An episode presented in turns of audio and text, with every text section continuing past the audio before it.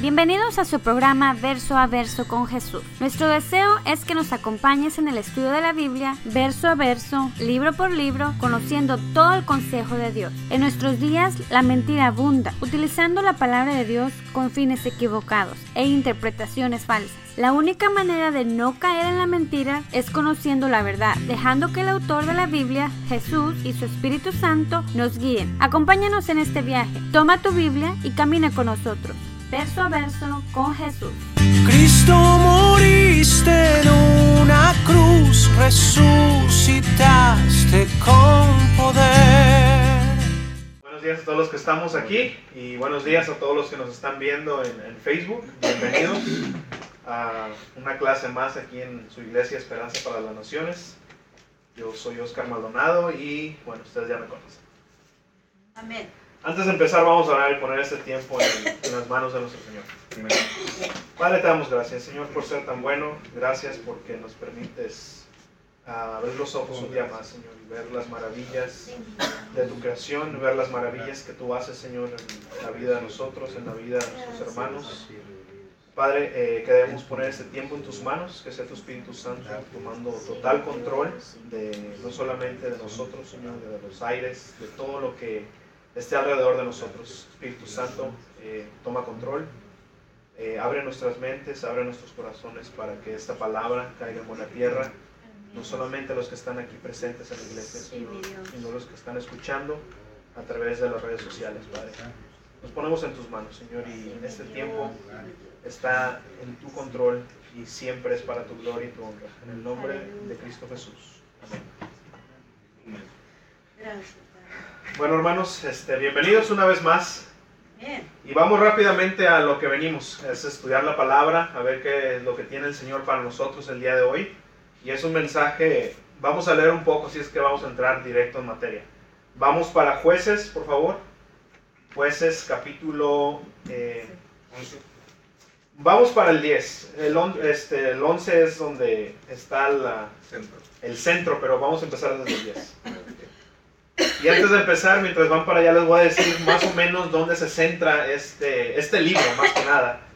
Eh, históricamente, el libro de jueces está centrado después de la muerte de Josué, que fue el que levantó el Señor después de Moisés para, para traer al pueblo de Israel a la tierra prometida. Este, si recuerdan esa parte, el pueblo de Israel, después de que salió de Egipto, tuvieron a Moisés como líder, pero una vez que llegaron a, la- a las puertas, se podría decir, de la tierra prometida, el Señor no permitió a Moisés que él entrara o liderara al pueblo a la tierra prometida. Entonces pasaron un transcurso de, de 40 años en el desierto dando vueltas y fue cuando el Señor levantó a este hombre, a Josué.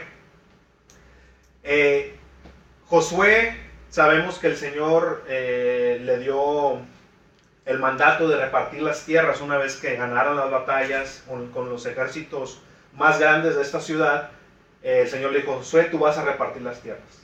Entonces es ahí donde empieza este libro de jueces. Después de que se repartieron las tierras, Josué venció a muchos de los ejércitos, pero aún había pequeños pueblos que tenían que ser vencidos por la gente que iba a tomar las tierras. ¿Y qué fue lo que pasó? Que no lo hicieron. El Señor los mandó. ¿Saben qué? Desháganse de esta gente porque pueden caer ustedes en, en idolatría. No quiero que se mezclen con ustedes. El Señor claramente mandó eso y el pueblo de Israel no, orden, no, no este, siguió la orden, no acató la orden. Entonces, pero para esto Josué les había dado una advertencia, les había dado un consejo. Y esto lo podemos ver en Josué 11, ahí si lo quieren apuntar, yo se los veo rápidamente. Josué, 11, ah, Josué 23, 11, perdón. Capítulo 23, versículo 11 dice, Hagan pues todo lo que está de su parte para amar al Señor su Dios. Este es Josué hablándole al pueblo de Israel antes de morir. Porque si ustedes le dan la espalda a Dios y se unen a las naciones que aún quedan entre ustedes, mezclándose y formando matrimonios con ellas, tengan por cierto que el Señor su Dios no expulsará de, entre ustedes a esas naciones. Por el contrario, ellas serán como red y trampa contra ustedes, como látigos en sus espaldas y espinas en sus ojos. muy este, claro y muy gráfico. Hasta que ustedes desaparezcan de esta buena tierra que el Señor su Dios les ha entregado. Entonces, vemos eso, ¿no? Vemos que eh, ya las tierras fueron repartidas, la mayoría de los ejércitos grandes de esta tierra están totalmente aniquilados. Todo parece indicar, todo parece que va bien. El, pueblo de Israel totalmente, finalmente va a tomar posesión de las tierras. Y como les decía, lamentablemente el pueblo de Israel no siguió el consejo ni de Josué, obviamente, ni del Señor. Pero no los juzguemos tanto, porque so- nosotros tendemos a ser igual que el pueblo de Israel. El Señor nos dice claramente a través de su palabra, a través de gente, eh, nuestros pastores, gente que nos está liderando, discipulando y no entendemos, no hacemos caso. Vamos a ver si a jueces, y les había dicho capítulo 10, pero vamos a jueces capítulo 2, por favor. Ahí mismo, pero en el capítulo 2. Vamos a ver qué fue lo que pasó. Capítulo 2, versículo 6. Dice, cuando Josué despidió al pueblo, los israelitas se fueron a tomar posesión de la tierra, cada uno a su propio territorio. El pueblo sirvió al Señor mientras vivi- vivieron Josué y los ancianos que le sobrevieron, los cuales habían visto todas las grandes obras que el Señor había hecho por Israel. Luego dice en el versículo 8, dice, Josué, hijo de Nun, siervo del Señor, murió a la edad de 110 años. Luego nos brincamos al versículo 10 ahí mismo. Dice, también murió toda aquella generación y surgió otra, y aquí está el gran problema que hubo, surgió otra que no conocía al Señor ni sabía lo que él había hecho por Israel. Amén. Qué triste, hermanos, que grandes cosas hizo el Señor con este pueblo, empezando aún desde el desierto, porque recuerden la generación que no entró con Moisés, ellos murieron en el desierto, pero esa nueva generación que estuvo en el desierto no solamente guiada por la nube de, de- de fuego, por, por todo eso siendo sustentada con el maná por tanto tiempo, esas personas que vieron eso, esas personas que vivieron la, la caída del muro de Jericó, que vieron el, el- el- el río Jordán abrirse, esas personas murieron. Pero qué triste que no pasaron el mensaje a sus hijos, a sus nietos, de lo que el Señor había hecho con el pueblo. Es, es muy lamentable que grandes cosas hace el Señor en nuestra vida y no hablamos de ellas aún a nuestra familia. Amén. Entonces dice en el 11 que esos israelitas obviamente hicieron lo que ofende al Señor y adoraron a ídolos de Baal. O sea, empezaron a juntarse, a mezclarse con la gente que vivía ahí y empezaron a adorar a esos dioses que ellos tenían, porque no conocían a su Dios. Y ahora sí, leímos el 11, jueces 2.16, ahí adelantito. Jueces 2.16 dice, entonces el Señor hizo surgir caudillos o jueces ah, que los libraron del poder de esos invasores. Pero tampoco escucharon a esos caudillos, sino que, sino que se prostituyeron al entregarse a otros dioses y adorarlos. Muy pronto se apartaron del camino que habían seguido sus antepasados, el camino de la, de la obediencia a los mandamientos del Señor. Cada vez que el Señor levantaba entre ellos un caudillo, estaba con él. Mientras ese caudillo vivía, los libraba del poder de sus enemigos, porque el Señor se compadecía de ellos al oírlos gemir por causa de quienes lo oprimían y afligían. O sea, fíjense lo que pasa aquí, hermanos.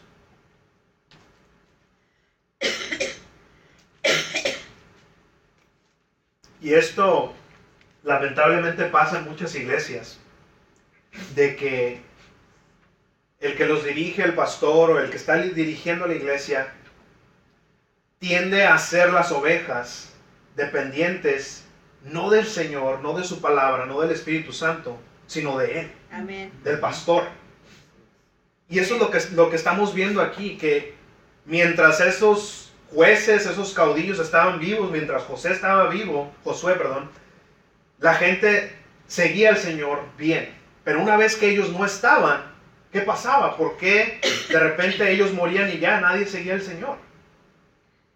Por eso es importante, y el pastor va a hablar de eso el día de hoy, hacer discípulos no de eh, el pastor Johnny, no del de Oscar, no de, sino discípulos del Señor. Amén. Porque el Señor, Él no muere, el Señor no miente, el Señor es fiel, el Señor es fiel.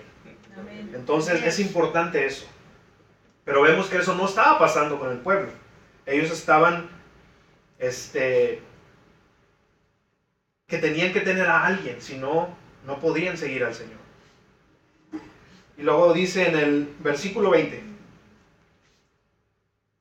en el 19, pero cuando el caudillo moría, ellos volvían a corromperse aún más que sus antepasados. Fíjense, aún más pues se iban tras otros dioses a los que servían y adoraban. De este modo se negaban a abandonar sus malvadas costumbres y su obstinada conducta. Versículo 20. Por eso el Señor se enfureció contra Israel y dijo, puesto que esta nación ha violado el pacto que yo establecí con sus antepasados y no me han obedecido, tampoco yo echaré de su presencia a ninguna de la- de las naciones que Josué dejó al morir.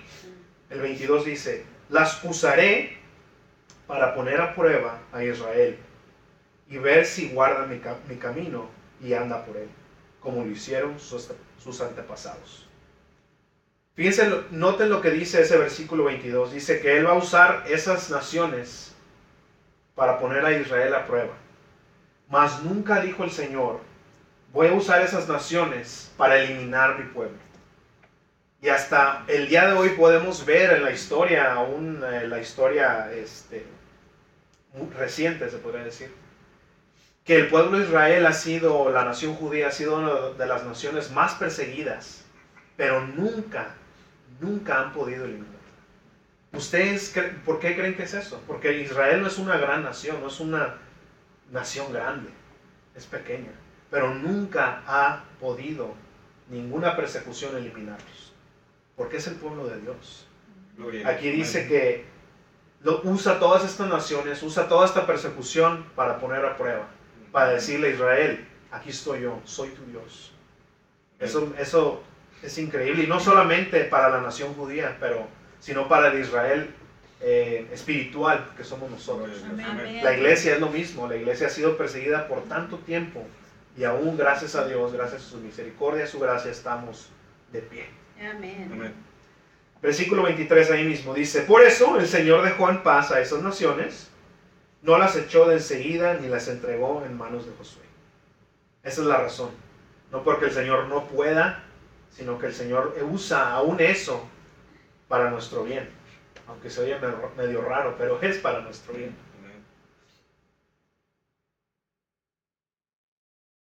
Ahora sí, vamos a conocer al, al Robin Hood de Israel.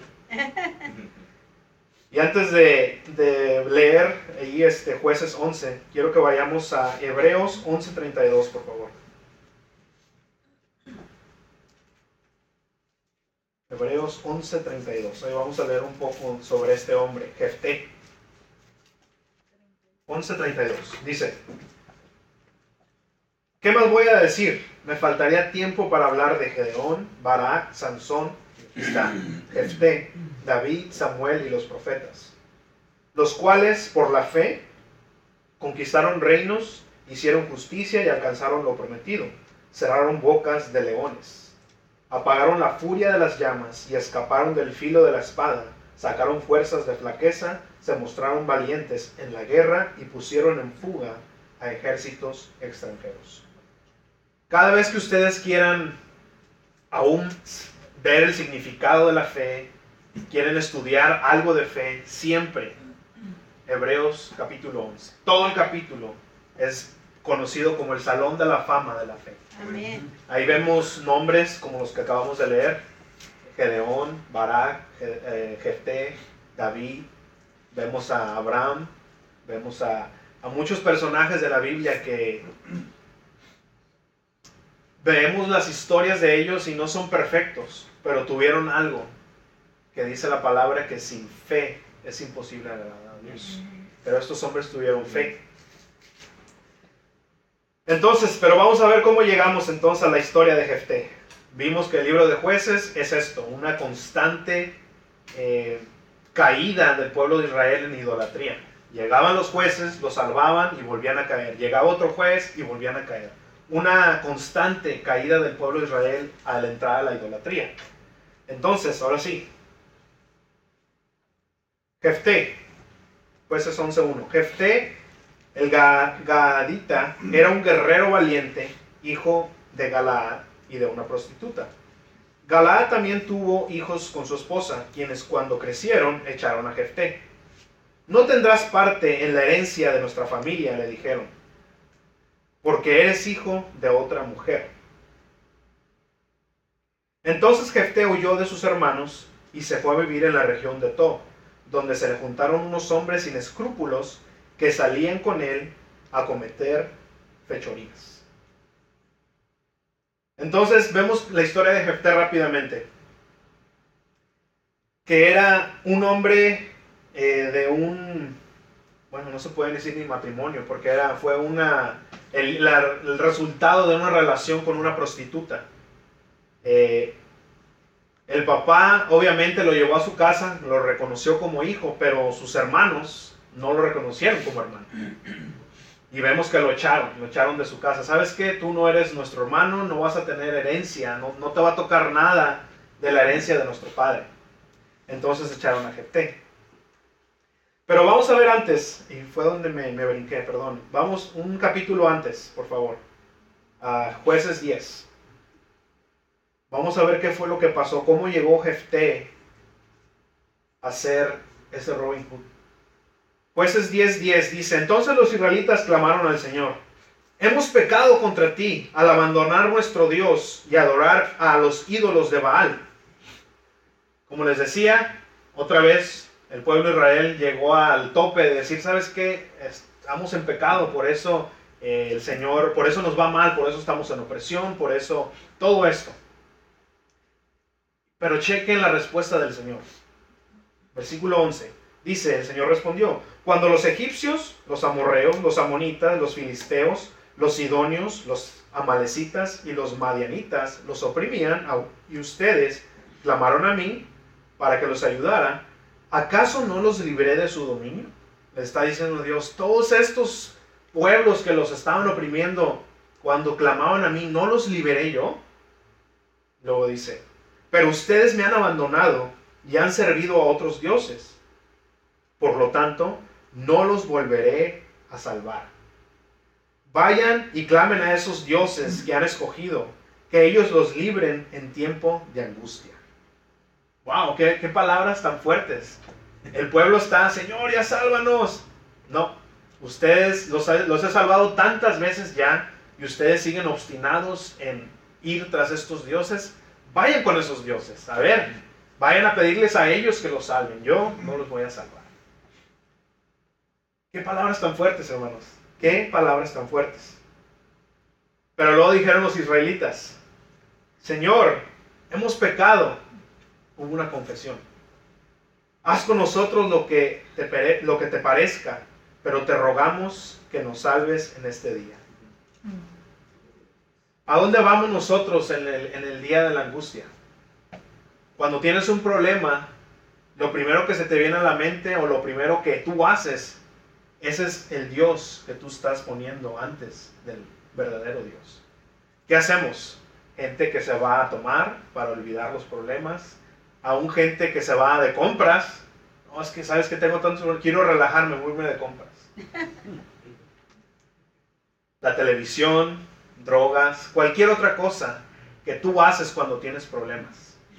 Ahora, todos tenemos una, eh, todos tenemos una tendencia natural a decir, ay Señor, ayúdame, ay Dios, ayúdame cuando hay un problema. Casi todos, aunque no sean cristianos, aunque cualquier cosa, ay Señor, ayúdame, ay Diosito.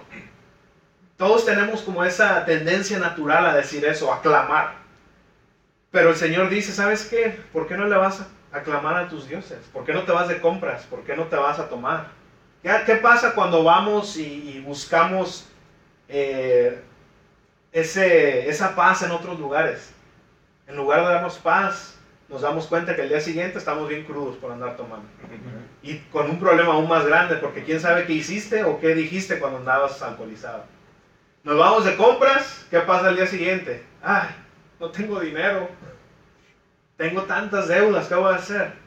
Tu problema no solamente creció, sino ahora se hicieron dos problemas. Y así podemos seguir en, en las cosas que, que buscamos aparte de Dios para aliviar esas angustias, para encontrar paz. El verdadero arrepentimiento tiene tres etapas. Confesión, sumisión y destrucción. Ya vimos ahorita lo que acabamos de leer, que confesaron, Señor, hemos pecado, haz, contigo, haz con nosotros lo que a ti te parezca. Se sometieron a Dios finalmente.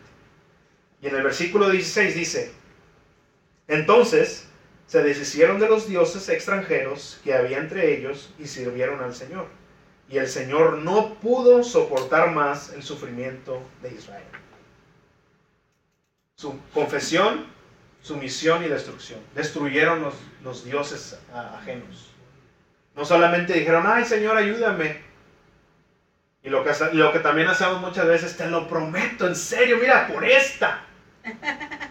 Que no lo vuelvo a hacer. Pero el Señor dice, no me prometas, destruye. Confesaste tu pecado, te sometiste al Señor, pero ahora tienes que destruir esos dioses. Dice que el Señor no pudo soportar más el sufrimiento de Israel. Es casi como cuando le pegamos a nuestros hijos y están bien dolidos porque hicieron algo malo, obviamente. Como que a veces dicen, como que a veces nos duele más a nosotros como padres, pero sabemos que lo hacemos por un bien. Amén. Y el Señor dijo, ¿sabes qué? Ya, ya, ya te nalgué mucho Israel. Ya no puedo soportarte ver que estés sufriendo así. Mm. Pero aprendieron la lección. Amén. Pero ahora, ¿qué pasó? En el último versículo ahí de este capítulo dice, los jefes y el pueblo de Galaad se dijeron el uno al otro, el que inicie el ataque contra los am- amonitas será el caudillo de todos los que viven en Galaad. ¿Qué fue lo que pasó? Todos estaban listos para pelear, para, para sacar a esta gente de aquí, pero había un problema. No tenían líder. Ahora sí que dijeron como el Chapulín Colorado, ahora ¿quién podrá ayudarnos? ¿Quién podrá ayudarnos ahora? Now what? No sé si han visto la película de Finding Nemo, Encontrando a Nemo. La última escena, los pescados se meten en unas bolsas, creo. Se escapan de la pecera, llegan al mar y todos están en bolsas de, de- bolsas. Y todos, ah, ok, ¿y ahora cómo nos salimos de la bolsa? Llegaron a la meta casi, pero están ahí de que, ah, no, what? Así está el pueblo de Israel. Ya nos entregamos al Señor, pero ahora no tenemos quien nos dirija. Fue cuando fueron por Jefté. Ahora sí. Vamos al 11.4. Ya se estamos ya que... ¿Entramos al 11? No, entramos al 11. 11.4. Dice entonces, después de algún tiempo, cuando los amonitas hicieron la guerra contra Israel, los ancianos de Galaad fueron a traer a Jefté de la tierra de Tob. Ahora, este, este versículo, el último, hermanos, donde dice que Jefté se juntó con hombres sin escrúpulos y cometían fechorías. Me puse a estudiar mucho eso porque no, como que no conectaba, no conectaba. Y esta versión, la nueva versión internacional, es la única versión que dice esto, que se fueron a, a cometer fechorías. Ninguna otra versión dice eso. Entonces, yo la verdad no creo que fue alguien, Jefté fue alguien que dijo, ok, yo me voy para la tierra de Tob, porque esta tierra de Tob era un lugar lleno de idol- idolatría, como cualquier otro lugar, pero había israelitas ahí. Y lo que yo deduzco de esto es de que él juntó a estos hombres y defendían a los israelitas de la opresión, pero solamente en ese lugar. Porque veía las otras versiones, estudiaba aún en el original, no dice que estaba haciendo fechorías. Pero bueno, ahí se los dejo de tarea. Fueron por Jefté. ¿Sabes qué, Jefté? Vente, porque necesitamos un líder. Ahí el primer, el primer versículo dice que él era un guerrero valiente. En el 6 dice, ven, le dijeron, sé nuestro jefe para que puda- ah, podamos luchar contra los ama- amonitas. Jefté les contestó, ¿no eran ustedes los que me odiaban y me echaron de la casa de mi padre? O sea, que no fueron ustedes los que me hicieron, órale, me dieron una patada. Luego dice, ¿por qué vienen a verme ahora cuando están en apuros? los ancianos de Galaad le dijeron, por eso ahora venimos a verte, pues porque estamos en apuros. Ven con nosotros a luchar contra los amonitas y serás el caudillo o el juez o el jefe de todos los que vivimos en Galaad.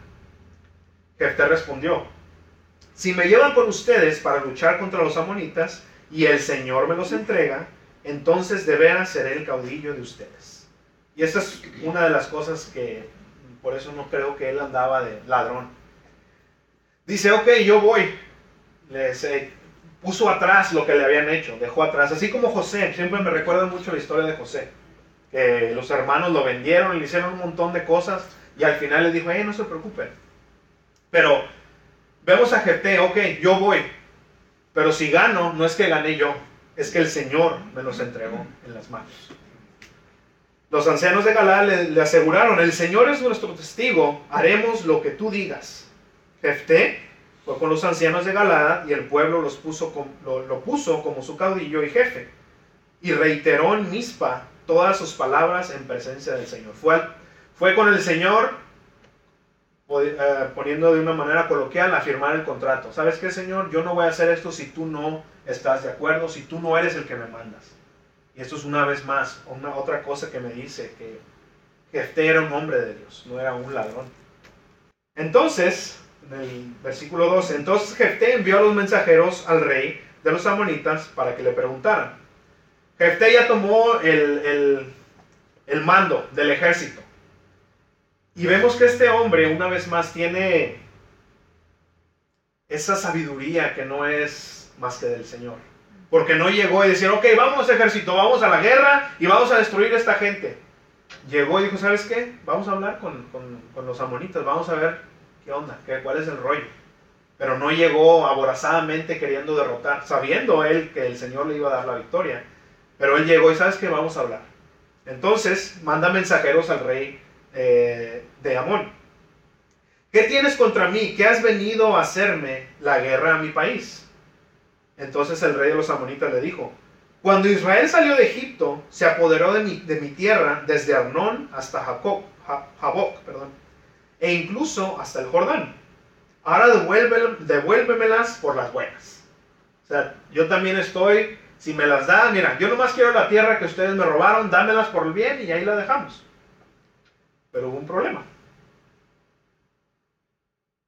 Jefté, en el 14 dice, Jefté volvió a enviar mensajeros al rey Amonita diciéndole, Israel no se apoderó de la tierra de los, moabitas ni de los amonitas. Cuando los israelitas salieron de Egipto, caminaron por el desierto hasta el Mar Rojo y siguieron hasta Cádiz.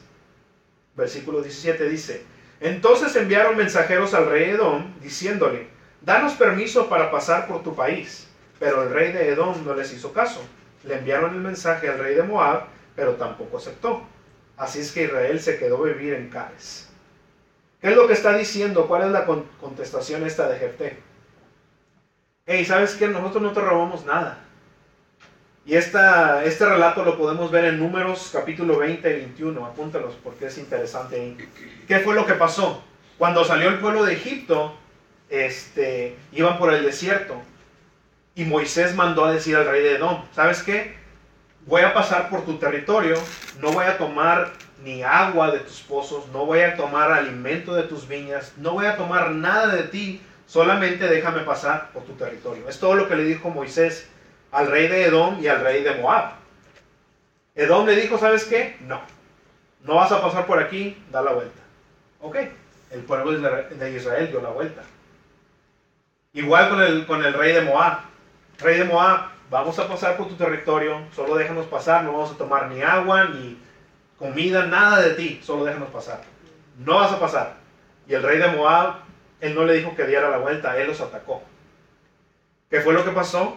El, Señor le dio la, las tierras de estos moabitas porque se fue a una guerra y pues obviamente el pueblo de Israel venció. Y fue como tomaron estas tierras no es que ellos se la robaron, sino que en realidad el Señor les las entregó. Y es lo que está diciendo este Jefté. Y sabes que yo te las robé, el Señor nos las dio. Y fíjense lo que le sigue diciendo. En el versículo 23, vamos hasta allá. Dice, el Señor Dios de Israel les quitó esta tierra a los amorreos para dársela a su pueblo de Israel. O sea, Él no las dio. ¿Y tú no las vas a quitar? Dice, ¿acaso no consideras tuyo lo que tu Dios Quemos te da? Y esto es algo que me parece algo como sarcástico.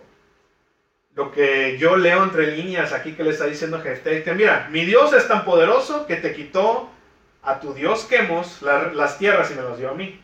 Así es que lo que te da tu Dios, lo cualquiera que sea, eso lo tomas como tuyo, ¿verdad? Bueno, mi Dios me dio esas tierras y es mío, es lo que está diciendo Jefté. Dice, pues también nosotros consideramos nuestro lo que el Señor nuestro Dios nos ha dado. Ahora, versículo 26, nos brincamos ahí uno. Hace ya 300 años que Israel ocupó eh, a Hezbón y a Arer con sus poblados y todas las ciudades en la ribera de Arnón. ¿Por qué no la recuperaste durante este tiempo? O sea, ¿por qué vienes ahorita? Tenemos 300 años ya en esta tierra. ¿Por qué hasta ahorita se te ocurre que, ah, me las robaron? ¿Qué es lo que traes? O sea, ¿qué te pasa? Ahora dice, y al último dice, que el Señor, el gran juez, dicte hoy su sentencia en esta contienda entre, Israel, entre israelitas y amonitas. Sabes que la guerra que estás haciendo no es contra, mi, contra Israel, es contra mi Dios. Y que pudiéramos nosotros decir eso, hermanos. Cuando se nos presente una guerra, cuando se nos presente, obviamente no una guerra de ejércitos, pero sí unos problemas. Y Dios, ¿sabes qué? No te estás metiendo conmigo, te estás metiendo con mi Dios. Toma una perspectiva totalmente diferente. Así lo estaba viendo Jefté. Versículo 28, les dije que vamos a leer bastante. Sin embargo, el rey de los amonitas no prestó atención al mensaje que le envió Jefté. Entonces Jefté, poseído por el Espíritu de Dios, o el Espíritu Santo, recorrió Galaad y Manasés por Mispa de Galaad y desde ahí avanzó contra los amonitas. Y Jefté le hizo, bueno, quiero, quiero que pongamos atención aquí lo que dice, versículo 30. Y Jefté le hizo un juramento solemne al Señor. Le dijo, Señor, si verdaderamente entregas a, a los amonitas en mis manos, quien salga primero de la puerta de mi casa a recibirme, cuando yo vuelva de haber vencido a los amonitas, mm. será del Señor y lo ofreceré en holocausto. Bueno, ahorita regresamos a eso, pero es algo fuerte que hizo ahí Jefté. Versículo 34. ¿Qué pasó? Pues el Señor le dio la victoria, ¿verdad? Versículo 34 dice, cuando Jefté volvió a su hogar en Mizpa, salió a recibirlo su hija. Bailando al son de, los, de, las panderetas o de los panderos. Ella era hija única, pues Jefté no tenía otros hijos. Vamos a seguir. Cuando Jefté la, vio, rasgó las vestiduras y exclamó, ¡Ay, hija mía, me has destrozado por completo! Eres la causa de mi desgracia. Eres la causa de mi, de mi desgracia. La hija, ¿de, ¿de qué estás hablando? Te estoy recibiendo acá con fiesta porque acabas de ganar. ¿Cómo que soy la desgracia? No, jefe. La, la desgracia es lo que tú dijiste, papá. No le eches la culpa a tu hija. Le juré algo al Señor y no puedo retractarme, dijo Jefté. Pero fíjese la respuesta aquí, esta es la que más me impresiona, su hija. Padre mío, replicó ella, le has dado, le has dado tu palabra al Señor. Haz, haz conmigo conforme a tu juramento, ya que el Señor te ha vengado tus enemigos, los amonitas. ¿Sabes qué? Está bien. Tienes que mantener tu palabra. Fíjense la integridad de esta, de esta, de esta mujer. Ok, le has jurado al Señor, ¿sabes qué? No le puedes fallar al Señor. Si tú le dijiste algo, lo vamos a cumplir. Luego dice en el 37. Y pongamos atención aquí lo que dice, lo que sigue diciendo. Pero concédeme esta sola petición, le dijo la mujer, o la hija, perdón. Ya que nunca me casaré, dame un plazo de dos meses para retirarme a las montañas y llorar allí con mis amigas. Está bien, puedes ir, le respondió Jefté. Y él le permitió irse por dos meses. Ella y sus amigas se fueron a las montañas y lloró porque nunca se casaría. Cumplidos los dos meses, volvió a su, a su padre y él hizo con ella conforme a su juramento. Ella era virgen. Ahora, vamos a entrar ahora sí a lo, a lo bueno, la carnita de aquí. Leyendo así solamente el- el- la historia, vemos que Jefté mató a su hija. Es lo que, si lo leemos así, es lo que, lo que podemos agarrar de la historia. Ahora, en el versículo 31, que es donde dice, Señor, este, vamos a leerlo rápido. ahí. ¿Qué capítulo? El mismo capítulo, hermana, 11. Ok. Sí, ahí, ahí nos vamos a quedar ya. Dice, quien salga primero de la puerta a recibirme cuando yo vuelva de, los, de la guerra, dice, será del Señor y le ofreceré, y, y le ofreceré el holocausto. Leyendo eh, el original, leyendo comentarios, leyendo otras versiones, leyendo todo lo que pude leer, hubo una mucha contradicción y muchos eruditos dicen que hay una confusión ahí de las conjunciones. De la conjunción son las palabras que unen a una con otra. Conjunctions, ¿cómo se llaman en inglés? O sea, en pocas palabras, que hay un error gramatical. Que lo que quiere decir este versículo es de que lo que venga a recibirme será del Señor o lo ofreceré en holocausto. Es lo que muchos eruditos dicen. Y me inclino un poco a pensar que eso es lo que pasó. ¿Por qué? Vamos a ir más o menos viendo por qué ya ustedes eh, decidirán por, por ustedes mismos. Porque en realidad, en sí el mensaje, la historia, no cambia aunque la haya matado o aunque no la haya matado. Ahorita van a ver por qué. Lo que sí vemos es que Jefté hizo un voto a la ligera, hizo un voto en realidad estúpido.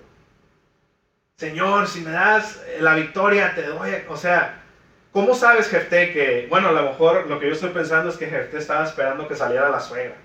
Sí, señor, te voy a dar lo que salga primero. La suegra. No, no es cierto. Oh, perdón. O la esposa. Ay, señor, necesito una esposa nueva. Te voy a dar lo que salga primero de mi casa. Por eso le puso la hija. Y por eso no, no, no Estoy jugando, ¿eh? Pero, o sea, eh, Jefté, ¿cómo sabes quién va a salir a recibirte? ¿Cómo sabes que no va a salir un animal inmundo?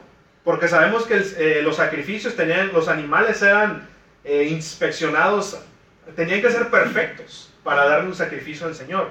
Jefté, ¿cómo sabes que no va a salir un cerdo, un burro o algo así? No sabía. Por eso ese voto fue algo tan tonto. Eclesiastés 5, ahí sí vayan conmigo, por favor. Quiero que grabemos muy bien esas palabras que nos dice ah, Salmón. Eclesiastés capítulo 5, por favor. Vamos ahí al versículo 1. Amén. Amén. Eclesiastés 5, 5.1 dice, Cuando vayas a la casa de Dios, cuida tus pasos y acércate a escuchar en vez de ofrecer sacrificio de los necios, que, que ni con conciencia tienen de que, hacen, de que hacen mal. No te apures ni con la boca ni con la mente a proferir ante Dios palabra alguna. Él está en el cielo y tú estás en la tierra. Mide pues tus palabras. Quien mucho se preocupa tiene pesadillas, y quien mucho habla dice tonterías. No hablemos mucho, hermanos, sobre todo en la presencia del Señor.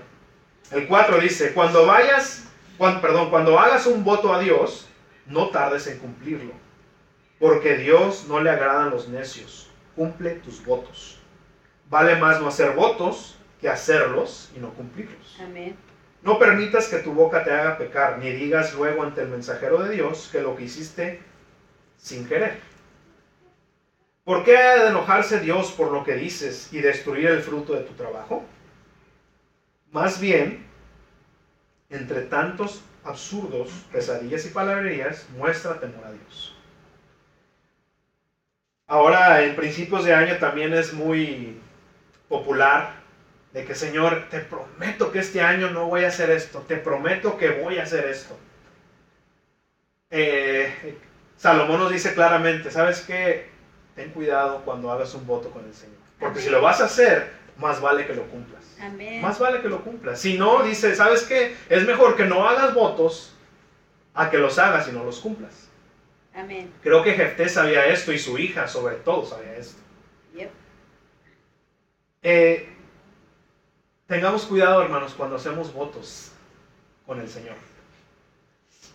Ahora si regresamos ahí a, Jueces 11, por favor. Quería que estas palabras las subrayaran o las se las metieran bien en la cabecita porque a veces hablamos de más. Amén. Versículo 34. Este es oh, de aquí empieza a, de aquí empiezo a ver yo por qué creo que Jefté no mató a su hija. Aquí claramente vemos al autor de jueces que dice que ella era su hija única, que no tenía otros hijos, Jefté. ¿Por qué reitera mucho esto? Sabes que su hija única no tenía otros hijos. Recordamos una vez más que en esa cultura la descendencia era sumamente importante. Era la, la persona que seguía tu nombre, que seguía tu apellido, que seguía heredando lo que tú ibas a dejar. Era muy importante tu la herencia de, de una familia. Entonces esta hija de Jefté era obviamente la única que podía seguir la descendencia de Jefté. Por eso reitera mucho eso. Ahora, versículo 36. Padre mío, replicó ella, le has dado la palabra a tu Señor, ok, haz conforme a lo que tú le has dicho. Pero dice el 37, pero concédeme esta sola petición, ya que nunca me casaré. Cuando te, van cuando te dicen que te van a matar, y obviamente eres soltero, ay Señor, no me he casado. No creo que eso sea tu mayor preocupación. No creo. Estas muchachas dicen, ¿sabes qué es papá o qué? ¿Me vas a matar? Déjame ir a llorar que nunca me casé. Los que estamos casados sabemos que eso no, no es lo primero que vamos a llorar, ¿verdad? Estoy jugando, aquí está mi esposa. Pero fíjense, o sea, la, la, la, la, hija de Jefté no lloró, Señor, padre, me vas a matar, déjame ir a, a llorar mi muerte o a llorar mi vida que ya me vas a matar. No, déjame ir a llorar que nunca me casé. Ahora, versículo 38. Le dijo Jefté, ¿sabes qué? Vete, puedes ir. Ahora, pónganse a pensar otra cosa. Ok, la dejó ir Jefté. Si yo fuera la hija de Jefté y me van a matar, ¿qué crees que yo haría? Me dejó ir mi papá. Nunca más me va a volver a ver mi papá. Nunca más me va a volver. No, porque dice aquí que regresó. Se fue los dos meses y regresó. Yo no regresaría. ¿Sabes qué, papá? Ahí nos vemos. Ahora, una vez más dice, se fue a las montañas y lloró porque nunca se casaría. Una vez más, el, el, el, el, ¿cómo se que escribió jueces otra vez enfatiza, fue porque no se casó. Fue porque no se casó. 39. Cumplidos dos meses, volvió a su padre, o sea, regresó. Y él hizo con ella conforme a su juramento. Y fíjense esta palabra al último, que también como que no tiene que ver si la va a matar. Ella era virgen. Al final de cuentas, entre la vida y ser virgen, ¿qué más vale? La vida. Porque dice, ella una vez más enfoca, ella era virgen. No se va a casar, ella era virgen. No se va a casar, ella era virgen. De ahí se originó la costumbre israelita. Versículo 40 dice, todos los años, durante cuatro días, las muchachas de Israel fueron a, conmemorar la muerte de la hija de Jefté de Galaad. Una vez más, esta versión, la nueva versión internacional, fue la única versión que decía que fueron a conmemorar la muerte de la hija de Jefté. Todas las demás traducciones en inglés y todas las en español no dicen que fueron a conmemorar la muerte. Nomás dice que fueron a, a- a llorar, a lamentar la hija, a lamentar esto, pero no dice que fueron a lamentar la muerte, como dice aquí específicamente. Creo que la- el- el- los que tradujeron, los que hicieron la traducción de nueva versión internacional, ahora no me considero ni siquiera así de, en- experto en la- el lenguaje original y nada de eso. Pero ver cómo lo, lo que estamos leyendo, y aún en el lenguaje original no dice que fueron a conmemorar la muerte, no dice tampoco.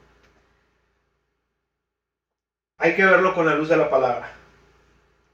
No hay en ningún lado en la palabra de Dios donde el Señor manda a conmemorar la muerte de nadie, ni de David, ni de ningún profeta, de, de nadie.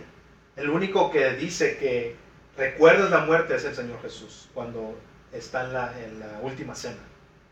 Es la única mención de recordar la muerte en la palabra. ¿Por qué va a ser la excepción aquí? No puede haber esa excepción. Ahora, lo que yo estoy pensando que pasó aquí, como les digo, ustedes sean los jueces. Vemos que estos últimos versículos, ¿qué es lo que está enfatizando? Que no se casó y que fue virgen. Lo que pasó aquí es de que estas mujeres conmemoraban la virginidad de esta mujer o que nunca se casó. ¿Por qué? Porque creo que en la misericordia del Señor, a pesar de que Jefté hizo este voto tan estúpido, el Señor dijo, ¿sabes qué, Jefté? Para honrar tu nombre, no vas a tener descendencia, porque obviamente lo que está diciendo aquí es que la hija nunca se casó. Eso fue lo que Jefté estaba lamentando. Hija, me has roto el corazón, eres, la, eres la, mi desgracia. ¿Por qué? Porque le digo una vez más, la descendencia era súper importante. Ya no iba, el nombre de Jefté una vez que moría, es todo, no más Jefté. El Señor dijo, ¿sabes qué? Bueno, la regaste, pero ahora lo que voy a hacer es esto. Cada año dice que en Israel, cada, la costumbre, cada, cada todos los años iban y recordaban a la hija de Jefté.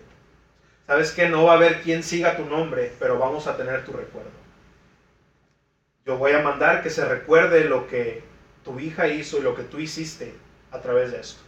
Que conmemoren que ella tuvo la integridad de guardar ese pacto con el Señor. Ahora vemos, estamos nosotros viendo el nombre de Jefté. No tiene descendencia ya, pero vemos que es recordado a través de esto. Y eso fue lo que hizo el Señor. ¿Sabes qué? No va a haber descendencia, pero te vamos a recordar voy a hacerte la misericordia de que tu nombre siga siendo recordado de esta manera. Cada año las hijas de Israel, dice, o las mujeres de Israel van a ir a, a, a recordar que Jefté no tiene descendencia, pero hizo algo por el Señor. Se los dejo de tarea, hermanos. Yo leí bastante porque era algo muy controversial. Pero también tenemos que ver una cosa, el Señor nunca va a permitir un sacrificio humano va en contra de su ley. Él no rompe la ley de Dios. No, ¿Cómo va a romper su propia ley? Él rompe la ley de la gravedad, rompe la ley que eh, gobierna el mundo, pero no va a romper su ley. Su ley es santa. Jesucristo no vino a romper la ley, vino a cumplirla. Entonces, hermanos, se los dejo de tarea si quieren meterse a ese, a ese bollito, háganlo. Ya voy a terminar, se está yendo el tiempo. Ahora, rápidamente, ¿qué nos dice esta historia para nosotros? No solamente queremos obtener información, pero hay que obtener algo práctico. Rápidamente, ¿qué nos dice historia para ti y para mí? No nos culpemos o vivamos en los lamentos del pasado. Jefté era hijo de una prostituta y sus hermanos lo despreciaron. Pero él no vivió lamentándose. Oh, soy un hombre olvidado, mis hermanos me, despreciaron. Mi mamá era una prostituta. No vivió en, ese, ¿cómo se llama? En esa autocompasión. Sino dice la palabra ahí en el 11, en el 11.1. Él era un hombre guerrero, valiente. Es que mis padres me abandonaron. Sabes que cada quien, cada uno de nosotros vamos a dar cuentas por lo que hacemos. Lo que te hicieron, eh, lo que pasó por quien haya, te haya hecho mal, ellos van a dar cuentas de lo que hicieron, pero tú vas a dar cuenta de lo que tú has hecho, de lo que tú has decidido. Porque escuchamos mucho siempre, es que yo soy borracho porque mi papá era borracho. Ok, tu papá va a dar cuenta de eso, pero tú no vas a llegar con el Señor y decirle, yo, soy yo fui borracho, Señor, porque mi papá fue borracho. El Señor te va a decir, yo te di tu propia mente, tu propio corazón, tu propia decisión. Tú tomaste la decisión de seguir esos pasos. Seamos guerreros valientes, hermanos, no viviendo en los lamentos del pasado. Amén. Amén. Número dos.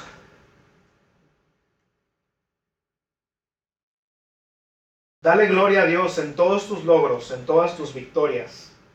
Jefté dijo, si el Señor me da la victoria, dando a entender que que si él ganaba no era porque él era el gran guerrero, sino porque el Señor le iba a dar la victoria. Amén. Mateo 23, 12 dice, porque el que a sí mismo se enaltece será humillado, y el que se humilla será enaltecido. Créeme que cuando tú le das la gloria al Señor en tus logros, cualquiera que esto sea, Él no, va, él no se va a quedar de que, ok, me dio la gloria, perfecto. Él te enaltecerá. Ahora, no para que te crezcas y digas, ah, sino para que vean lo que el Señor puede hacer con un corazón que se humilla ante Él. Ahora, como decía hace rato, en, este tiempo es común hacer resoluciones o hacer promesas. Señor, te prometo que este año no pongas la carga en ti, hermano. No digas, Señor, yo voy a hacer esto, porque 99.99% es de que no la vas a hacer. Amén. Amén.